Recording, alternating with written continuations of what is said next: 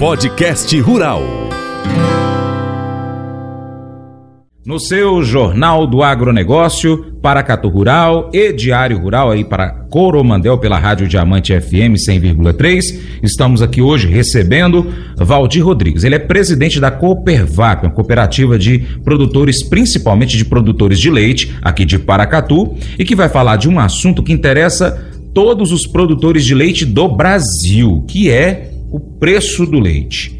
Pois é, Valdir, mais uma vez, antes de eu te perguntar quanto é que está o preço do leite, dá o seu bom dia para os nossos ouvintes aí de Paracatu e de Coromandel e regiões. Bom dia, Francis. É uma satisfação grande, mais uma vez, estar aqui, né, nessa grande emissora. E falando por, por regiões muito próximas, né, que é o nosso Noroeste, o Alto Paranaíba e, e tantas outras regiões. E falando de um assunto que é importante, falar da produção de leite, né? É falar de vida, é falar de desenvolvimento, é falar de transformação, né? Isso é muito importante. Com certeza. Valdir, é, de acordo com o Conselheite Minas, eu tenho aqui as informações, a gente sempre está buscando, diariamente a gente entra em contato lá e tem uma atualização. Em relação ao mês passado, teve uma redução no valor sugerido pelo Conselheite Minas para que possa seguir como base, um valor como base e dali cada região tem a sua adaptação, tem questões de qualidade do leite, enfim, a variação do leite acontece de lugar para lugar e esse valor aí em relação ao, ao mês anterior teve uma redução de 1,1%, se não me falha a memória. É, de acordo com as informações que você tem, que assim, tá junto com, com, com os outros laticínios, né? É, enfim, como que está o preço do leite em relação ao mês passado? Ou o leite que foi entregue em novembro pago dezembro e agora o que foi entregue em dezembro que será pago agora em janeiro até o dia 15. É, ele teve um aumento, teve uma diminuição? Não, Francis, na verdade foi com muita dificuldade que a maioria dos negócios fecharam com estabilidade de preços, né? Hum. Mas a, a, maior parte desses leites é, teve, fechou até com um pouquinho de baixa. Entendi. A cooperativa continuou, teve a manutenção do preço, né? O preço de, de novembro para dezembro houve manutenção, mesmo sabendo que foi um momento de bastante desafio. Foi esses últimos quatro meses do, do ano de 2023. É, mas a gente entra para janeiro agora pensando em coisa positiva, né? Que não é nada que, que possa, que está ruim que não possa melhorar. Estamos acreditando na cadeia do leite, em outros setores também que possa evoluir nesse mês, nesse ano 2024. A gente sabe que a coisa que realmente que impactou o leite, o preço do leite, foi o excesso de importações. Acredito que deve diminuir agora esse excesso de importações. E se Deus quiser, Nesse ano, o mercado tudo indica que nós vamos ter agora, já na segunda quinzena de janeiro, reação do mercado. Entendi. Valdir, é, você falou que houve então estabilidade no preço pago ao produtor, é, mas e o custo? Nesses últimos 30, 45 dias, e comparando também com o custo anterior, porque tem um custo que demora mais tempo, por exemplo, para aquisição de insumos para fazer o alimento desse gado, né? E a preparação, o terreno, enfim. Na nossa região piorou, piorou muito o custo, elevou o custo. Porque o dezembro nosso foi o pior mês do ano na região do Noroeste aqui, porque a chuva foi embora e realmente o povo viveu, vive, o pessoal viveu uma seca um período de seca muito forte, muito intensivo. Teve que levar, tinha alguns que tinha soltado por, por necessidade, que não tinha comida, mas estava dando para tapiar. Tinha soltado o rebanho para o pasto.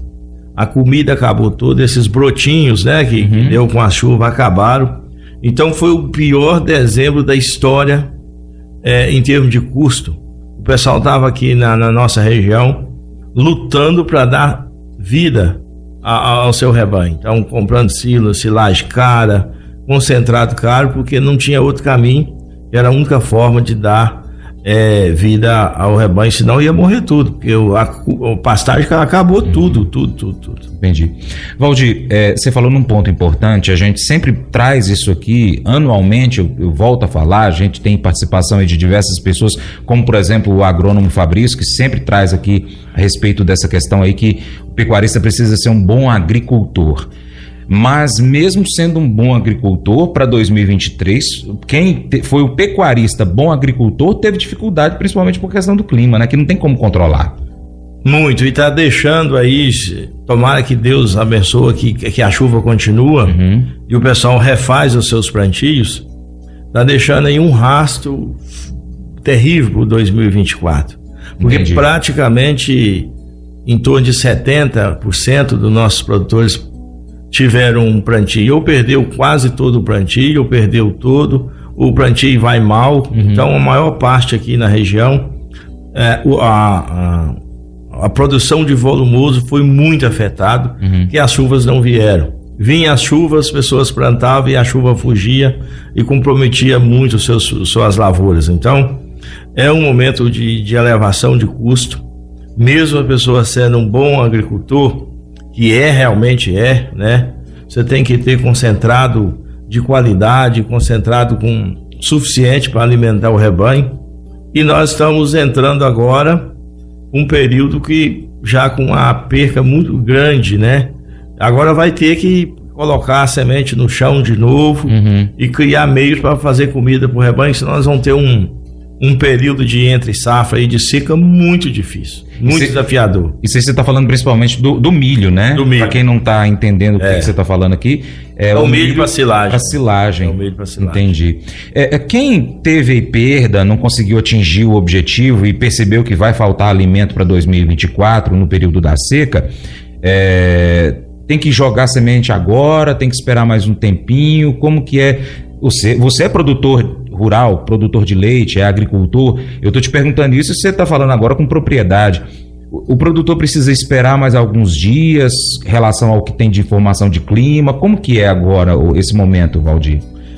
É, o, nós estamos aí no janeiro, ainda tem uma janela boa, né, para safrinha, tem que, ser, é. tem que agir rápido para fazer esse, esse safrinha. A gente sabe que tem muitas regiões do Mato Grosso já estão colhendo soja e colocando milho no chão, né? Uhum. Tomara que seja tenha uma boa safra, porque a safra de soja deles foi reduzida. A gente tem Sim. histórico de pessoas que colheu, costumado colher 70 sacas por hectare, colher 20, né? Foi. 30 sacas, então já foi afetada a sua produção de soja. Tomara que há uma inversão, né? Tudo indica que pode é, ter essa inversão e a gente conseguir ainda recuperar essa perda grande que tivemos na produção, sobretudo de volumoso. Uhum. O milho volta a subir por causa dessa questão.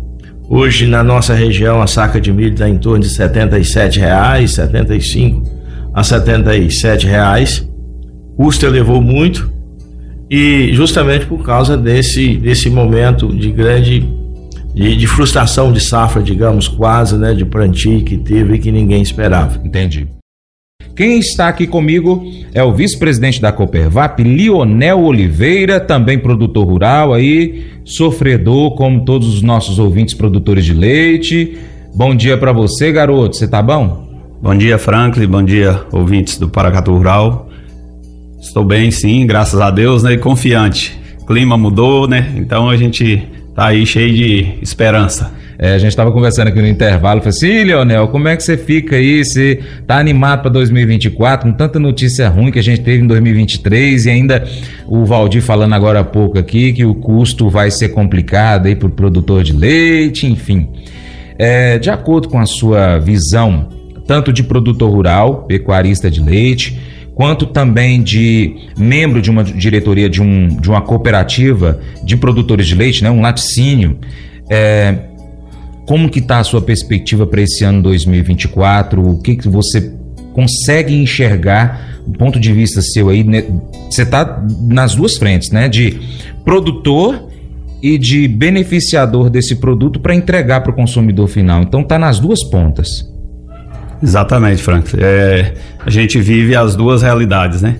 Mas é, apesar da, das dificuldades que aí o ano está mostrando, a gente primeiramente tem que acreditar, acreditar em Deus também, né? Primeiramente em Deus e acreditar que, que as coisas podem melhorar. A gente sabe que é difícil, ou vai ser um ano difícil, né? Porque começou, aliás, terminou o 23 aí com a seca terrível, né? Uhum. E como o Valdir falou aqui antes, com muita perca de, de plantio, né? Mas o, o, produtor ele é perseverante, né? E, e já voltou aí a, a, colocar semente no solo e acreditando, porque a vida do produtor e principalmente do, do produtor de leite é, é, é sempre ter esperança. Ele, ele acredita, acredita no trabalho dele e com certeza por mais que a gente tenha dificuldade, mas a gente vai superar essas dificuldades aí, essas crises. Eu recebi uma informação, até troquei essa informação também com o Valdir aqui, é, antes da gente entrar no ar. O Mato Grosso, é, a gente recebeu a informação que no dia 1 até o dia 6, pelo menos, houve uma paralisação de produtores de leite para entregar de um laticínio lá, um caso de certa forma particular, porque o laticínio prometeu para esses produtores que estaria pagando um preço melhor, acabou não conseguindo pagar esse preço e foi o pior do estado, segundo essa reportagem. E, e aí os produtores fizeram paralisação. É, se acontecer isso em alguns pontos do Brasil, não vou dizer no Brasil inteiro, mas nas principais bacias produtoras, por exemplo, o que, que pode acontecer, Leonel, na economia tanto da parte do consumidor, o reflexo disso numa inflação e também no reflexo na produção a médio e longo prazo de leite. Ô Frank, leite não é uma, uma coisa que se faz de um dia para a noite, né? É, produção de leite ela tem que ter uma programação e para você fazer aí uma, uma vaca chegar a produzir, né? Começar da bezerrinha e chegar a produzir, ela leva de dois anos e meio a três por, porque hoje temos tecnologias avançadas, né? Uhum. Porque antigamente uma, uma vaca só produzia a partir dos 4, 5 anos de idade. Então, assim, é, o, esse caso que aconteceu, eu acho que o produtor ele tem que ter muito cuidado com esses laticínios, né? É, ele tem que acreditar mais nas cooperativas, que as cooperativas elas têm compromisso com seus cooperados e às vezes os laticínios eles chegam nas, nas regiões colocando preço e fazendo promessas e depois às vezes não cumprem o que fazem e frustra. O produtor ele, ele fica frustrado com aquilo e às vezes tem essas paralisações aí, né? E como você falou, a paralisação ela e o desincentivo na produção, ela pode acarretar aí uma ruptura na produção e isso naturalmente vai elevar os preços no mercado, né? Isso para o produtor é bom, é, mas não é a, a solução, porque a, a, o leite ele tem que ter sustentabilidade. Não adianta você receber hoje três reais no litro de leite e amanhã receber um e cinquenta. Então, os, os laticínios às vezes fazem isso demais com os produtores e, e enganam os produtores. Uhum. E acontece o que aconteceu lá no Mato Grosso. E, naturalmente, quando acontece esse tipo de coisa, isso vai desincentivando, vai tirando o incentivo do produtor de, de produzir. Uhum. Né? E a, futuramente isso vai trazer um, um desabastecimento de mercado. Entendi. E aí o preço vai aumentando, enfim, e o consumidor final desestimula, quer dizer, vai virando aquela aquela roda negativa de todo o processo que envolve, no caso, o leite e os produtos lácteos, né? Iogurtes, queijos, enfim. Sim, o, o, é o que eu falei, esse desabastecimento ele é natural, né? Houve falta, é, se tem falta, uh, o preço sobe e, e, aí fica difícil também para o consumidor, porque nós somos produtores de leite, queremos ser bem remunerados, mas a gente tem uma preocupação também na ponta. Uhum. Nós temos preocupação com aquela pessoa que consome o nosso produto. Uhum. A gente não quer levar um litro de leite para a prateleira do supermercado a 10 reais, como já, já teve, né? Uhum. A gente tem essa responsabilidade também. O que o produtor precisa é de um preço médio equilibrado. Entendi. Bom, é, na questão do, do, do, do, preço também, a gente pode é, citar aqui alguns casos com relação a, a, a esses grandes laticínios, né? O, o que eu estava acompanhando esses dias é que alguns deles, eu não sei se todos, eles são é, fazem parte de um grupo internacional E esse grupo sendo internacional, a preocupação principal deles realmente é o lucro. E para uma empresa, ela vai comprar um produto para ser revendido aonde é mais barato.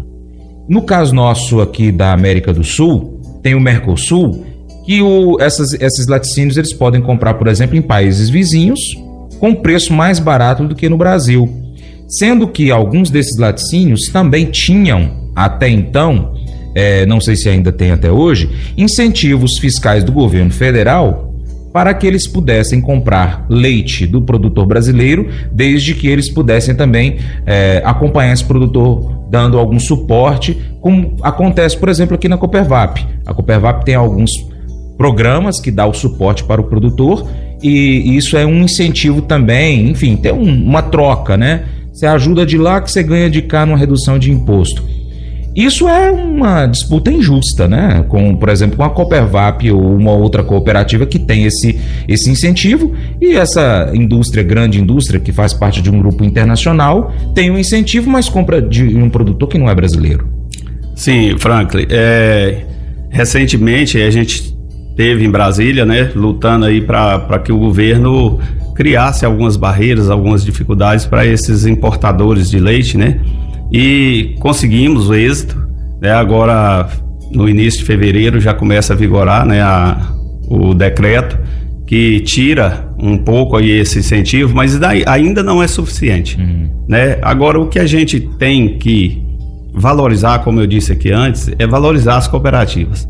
O produtor ele tem que ser fiel às cooperativas, à cooperativa dele, porque o, o objetivo desses grandes laticínios, dessas grandes indústrias, é desarticular os, os produtores. Eles acabando com as cooperativas, amanhã, hoje ele coloca um preço no mercado aí acima do valor da cooperativa, mas é só com a finalidade de matar as cooperativas para depois ele matar o produtor que ele não tem interesse nenhum na sobrevivência desse produtor, porque nós temos um custo de produção muito alto aqui no Brasil e a hora que ele acabar com esse produtor aqui, ele vai buscar o leite lá de fora, que ele é um leite que chega mais barato aqui no nosso país e naturalmente ele vai ganhar mais dinheiro e vai colocar esse leite na prateleira do supermercado muito caro. Entendi. Então, o consumidor também tem que ter essa consciência de consumir produtos de cooperativas originários de cooperativas. Assim, ele está mantendo a sobrevivência do homem no campo e mantendo o emprego dentro do nosso país. Estou entendendo. Uma outra coisa que, enquanto você falava aqui, eu pensei como um exemplo também, é o cooperado né, de uma cooperativa e ele resolve, fala, não, esse mês eu não vou mandar para minha cooperativa não, vou mandar para um laticínio que está pagando aqui 20 centavos ou 15 centavos ou 10 centavos a mais, que seja. É a mesma coisa de um sócio de uma padaria que deixa de comprar o pão na sua própria padaria e vai no do vizinho porque está 10, é, alguns centavos mais barato. Ou seja, ele vai estar tá matando a própria empresa, né? Sim, Franklin. E lembrando esse, esse cooperado, né, que ele quando ele coopera é, em uma cooperativa, ele tem compromissos, ele tem obrigações, tanto quanto ele com a cooperativa e a cooperativa com ele. Uhum. A partir do momento que ele comete, é, é, vamos dizer assim, esse destravio desse leite mandando para outro laticínio, ele está prejudicando todo o, o, o patrimônio dele, que é a cooperativa dele, e estatutariamente existe penalidades para isso. Hum. Né? O cooperado ele tem, ele firma um compromisso o dia que ele se associa a uma cooperativa. Ele tem um compromisso com a cooperativa e a cooperativa tem um compromisso, compromisso com ele que é a captação do leite dele. Uhum. Os laticínios é, ele só pega seu leite quando é interessante para ele. E o laticínio ele não tem o mesmo compromisso que a cooperativa.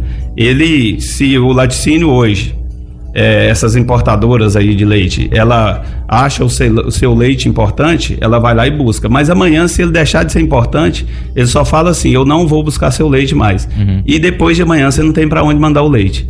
Então o, o produtor ele precisa de ter essa responsabilidade também com a cooperativa dele. Uhum. Porque se ele é, ficar fazendo esse tipo de coisa, ele vai acabar com o negócio dele. Ele não está acabando não é com a cooperativa, não. Uhum. Ele está acabando com o negócio dele.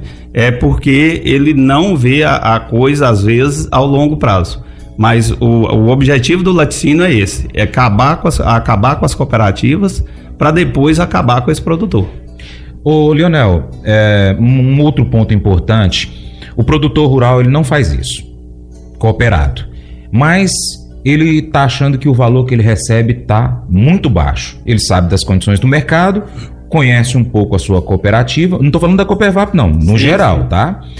E aí, o que, que esse produtor cooperado, que não faz parte de um conselho, de uma diretoria, de um departamento ali na parte gerencial da, da sua cooperativa, é um membro que produz e entrega o seu leite. O que, que ele hoje precisa fazer? Da porteira para dentro e da porteira para fora. Ô, Franklin e ouvintes, o, o que nós temos é, a oferecer para esse produtor é gestão do negócio. A cooperativa tem vários programas aí de gestão da propriedade. Ela tem técnicos, né, que, que vai até a propriedade e orienta o que melhor deve fazer naquele momento para poder sustentar o seu negócio.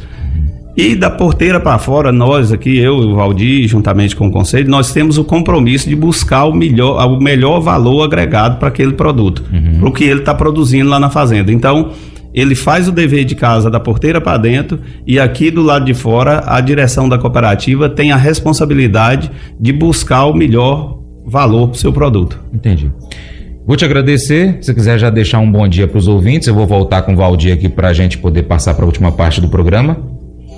Eu que agradeço aqui, Frank, a oportunidade da gente vir sempre aqui, né, no seu programa, colocar a situação da nossa cooperativa, né, e dizer aos cooperados que as portas da diretoria, tanto a sala do Valdir quanto a do Leonel, elas estão sempre abertas para receber os cooperados. A gente não agenda horário com os nossos cooperados.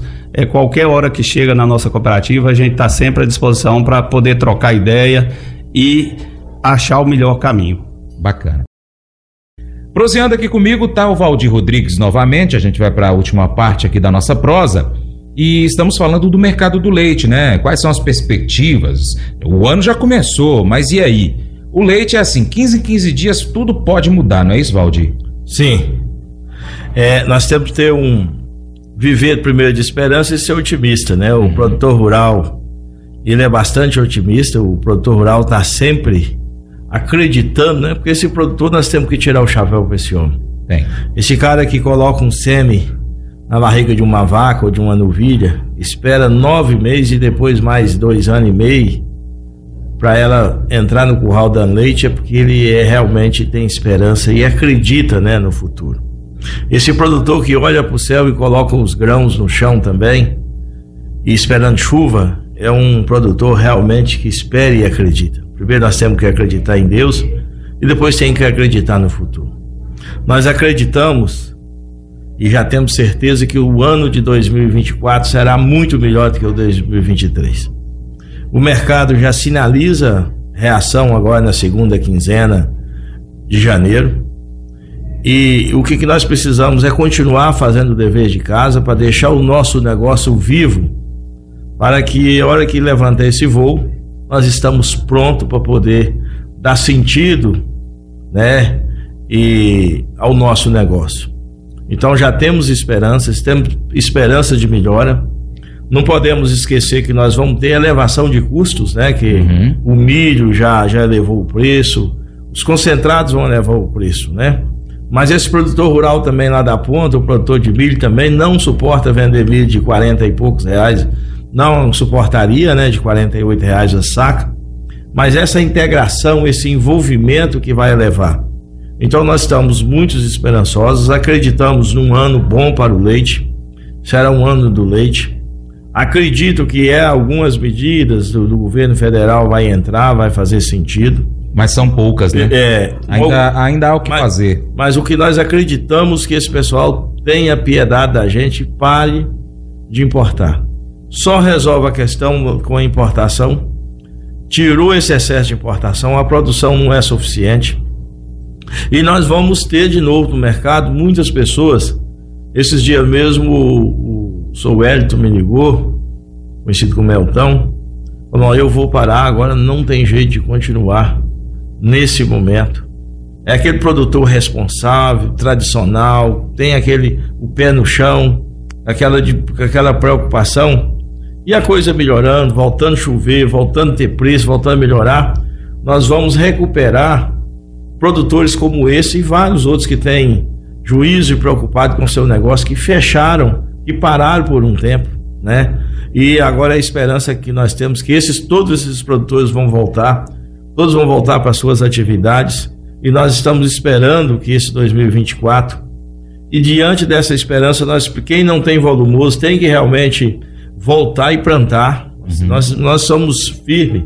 Se tiver muito preocupado com, com milho que planta sorgo, que é mais resistente, mas não podemos ficar. É, quem tem um gado mais, mais cruzado, no, mais voltado para o holandês, não pode ficar realmente sem um, um volumoso, né? Uhum. É, é claro que se tiver um gado muito voltado, faz um. Pode haver dar um pasto, um braquearão, alguma coisa, vai conseguir passar esse gado. Mas se tiver esse gado mais puro, não pode ficar sem fazer a sua comida, porque se a gente ficar na mão do mercado, aí a silagem vai lá em cima, porque o preço de milho subindo da forma que está subindo, a, a tonelada de silagem também vai acompanhar esse, esse, esses preços, então é necessário que a gente faça alguma coisa e, e, e planta para poder preparar para enfrentar o momento da seca. Mas nós vivemos um momento de muita esperança nesse 2024. Assim a gente espera, Valdir. Nós já estamos aqui já na parte final da nossa prosa. Você tem um minuto aí para deixar a sua mensagem para os cooperados e para todos os produtores de leite, além do que tudo que você já falou aqui hoje, que foi realmente uma mensagem de otimismo, né? Você como produtor e você como também diretor aí, presidente da Coopervap, que é uma cooperativa de produtores de leite, principalmente. Deixa a sua mensagem para gente. A cooperativa com, sua, com a diretoria, né, junto com os conselhos, funcionários, todas as pessoas que estão na frente. Estamos firmes aqui para ocupar essa posição de, de, pilotar essa cooperativa, de deixar a cooperativa numa condição de estar a serviço do, dos cooperados. A nossa cooperativa hoje tem mais de 1.500 é, produtores ligados a gente. Nós não estamos ligados só o produtor de, de, leite, mas os produtores de grãos também. Uhum. E que a gente deseja que o negócio vai bem, que quando o cooperado vai bem, quando o produtor vai bem, a cooperativa vai bem. Que a gente envolve nesse processo. Esse dia eu estava na, na região do, do Brejinho aqui, numa reunião com o pessoal da, das associações, e uma pessoa lá levantou, eu quero dar um parabéns às cooperativas de Minas e fora de, de Minas também, que eu fui naquela manifestação lá em Brasília, dos produtores de leite, não tinha um representante de laticínio lá presente. Lá só estava presente os presidentes de cooperativa, presidente da FAENG, a CNA, estava tudo presente. Mas presente, presidente de é, dono de laticínio, não tinha ninguém, nenhum representante. Então, é uma demonstração que as cooperativas, a FAENG, os sindicatos que estavam presentes, uhum. os produtores rurais, estão todos preocupados com a vida do produtor, está ligado ao produtor. Por isso eu digo a todos os produtores, preocupe com as suas cooperativas. A cooperativa é importante. A cooperativa é importante porque nesses 1.500 produtores, nós chegamos em lugares aqui para captar leite que ninguém vai captar. Nós desconsideramos o volume para tentar colocar esse produtor dentro do barco. O produtor que produz 50 litros e a gente vai lá pegar esse leite e de repente esse produtor passa a produzir 300, 400. Então a cooperativa pega na mão de todos. O cooperativismo traz um humanismo para o capitalismo de uma forma fantástica.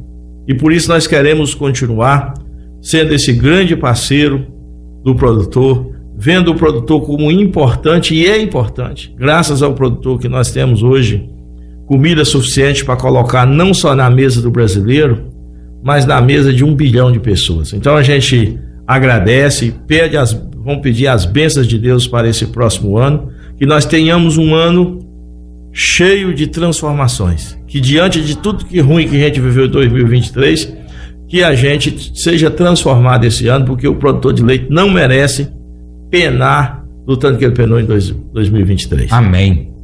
Valdir, obrigado mais uma vez. Obrigado, Leonel, pela participação. Dá um bom dia aí final para os nossos ouvintes. Eu quero dar aqui um bom dia a todos, um bom dia cheio de Deus, cheio de esperança. E se Deus quiser, nós vamos estar voltando aqui, Francis, trazendo aumentos de preço de leite. Amém. Eu estou acreditando nisso. E eu vou, vou ficar esperando. Você sabe que é só você ligar, né? Sim, obrigado. Tá bom. eu te agradeço muito. Mas eu vou dizer uma coisa pra você, viu? É, se quiser colocar propaganda sua aqui nesse programa, ó, eu vou dizer um negócio, você vai ter um resultado bom demais, senhor. É isso mesmo, é facinho, facinho, senhor. Você pode entrar em contato com os meninos ligando o telefone deles, é o 38, é o 991810123, bem facinho. É muito bom porque aí a sua empresa vai sair dentro de um programa que é ligado aí ao homem pra mulher do campo. É nós que vai estar assistindo e também vai ver sua propaganda. É bom ou não é? Provérbios 14, de 33 a 35, enfatiza a importância da sabedoria e do discernimento.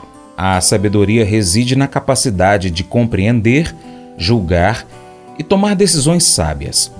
Além disso, a integridade é um traço crucial, pois a desonestidade e a corrupção minam a autoridade e a confiança de um líder. 2 Timóteo, capítulo 2, verso 15, nos encoraja a buscar a aprovação de Deus através do estudo diligente das Escrituras. E isso não se aplica apenas a líderes religiosos, mas a todos os que desejam ser líderes íntegros. A compreensão da verdade e da justiça é um alicerce essencial para liderar de maneira sábia e reta. Unindo essas passagens, nós percebemos que a liderança eficaz requer sabedoria, discernimento e integridade. A busca pela verdade e a compreensão da justiça são fundamentais para liderar com sucesso e servir aos outros de maneira digna. Esse devocional faz parte do plano de estudos Sabedoria em Provérbios 14 do aplicativo bíblia.com. Muito obrigado pela sua atenção, Deus te abençoe e até o próximo encontro. Tchau, tchau.